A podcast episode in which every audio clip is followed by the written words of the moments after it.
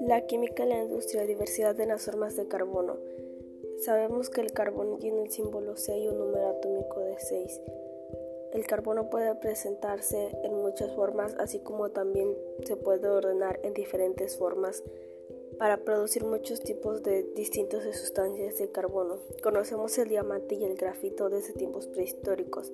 Sabemos que el diamante es blanco, transparente y es muy duro, al contrario del grafito que es negro y blando. Los átomos de cada uno se ordenan en diferente manera.